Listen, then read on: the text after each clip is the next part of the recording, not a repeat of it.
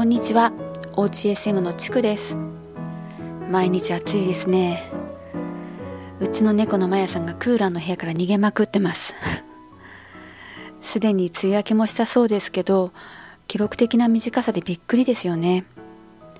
私も記憶にある限り初めての経験です。でもやっぱりセミの声が聞こえてこないとこんなに暑いのに夏って感じがしないから不思議ですよね。えー、まあでもとりあえず熱中症には気をつけていきましょう。今回はギフテッド教育の必要性というかスペシャルニーズについてお話ししていきます。ギフテッド教育って何のためにあるのかというお話ですがやはり一番は個人のアカデミックニーズというスペシャルニーズを満たすためと言えるでしょう。中学生や高校生場合によっては大学生が小学校低学年のクラスで毎日勉強しなきゃいけないとしたらどうなるか一度想像してみるとイメージがつかみやすいかなと思います。退屈でもう暇で拷問に感じると思うんですね。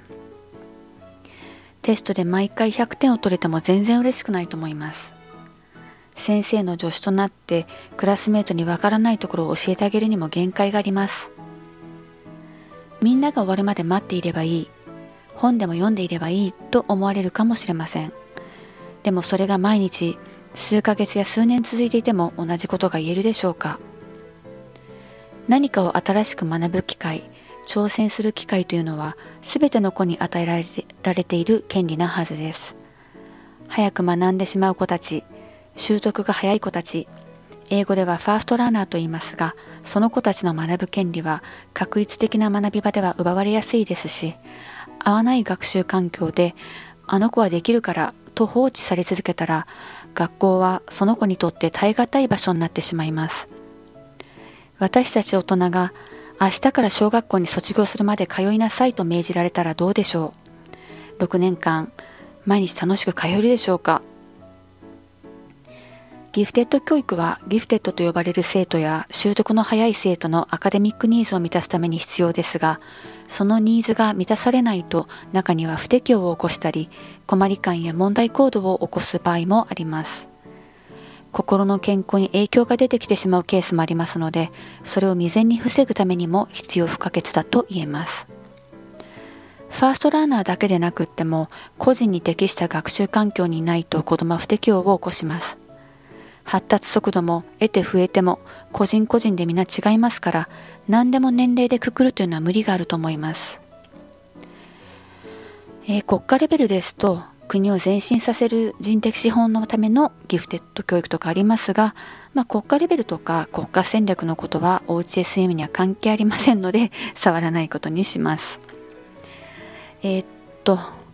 えー、今回のこのラジオのプロフィール画面というのかサムネ画像に4つのタイプの方が自転車に乗ってる絵があると思うんですが分かりますでしょうか？子供と女性と背の高い男性と車椅子の方と4人いるんですが小さくて見えなかったらちょっとごめんなさい。えー、っと上の図は4人全員が同じ自転車ということで平等だけども公平ではありません。車椅子の方は乗ることもできていません。下の図はそれぞれに合わせた自転車ということでツールは平等ではないかもですが機械は平等で結果的に公正です。ギフテッドにおける教育機会もこの下の図だと思います。というかギフテッドに限らず同じ人というのは一人もいないのだからフリーサイズというのは平等かもしれないけれど優しいわけではないのですね。フリーサイズはマジョリティを対象としたものですからマジョリティの枠外の人たちには合うわけがないんです。もっと正確に言うとマジョリティの枠内に入っているからといってみんながみんな同じわけがないしフィットしているというわけでもないんですよね。個人的なことながら、まあ、私は枠内で何とかやってきた子でしたがフィットしていると感じたことが一度もありませんでした。ラベルの有無かかわらず同じ人って一人もいないです。学校教育が単純に平等を優先するよりもこの自転車の下の図のようにそれぞれのニーズに合った公平なものであるとどの子も学校で学びやすくなるし学校で学ぶのが楽しくなるかもしれないのになぁと思う今日この頃でした。以上おうち SM ラジオゆるゆる講座でした。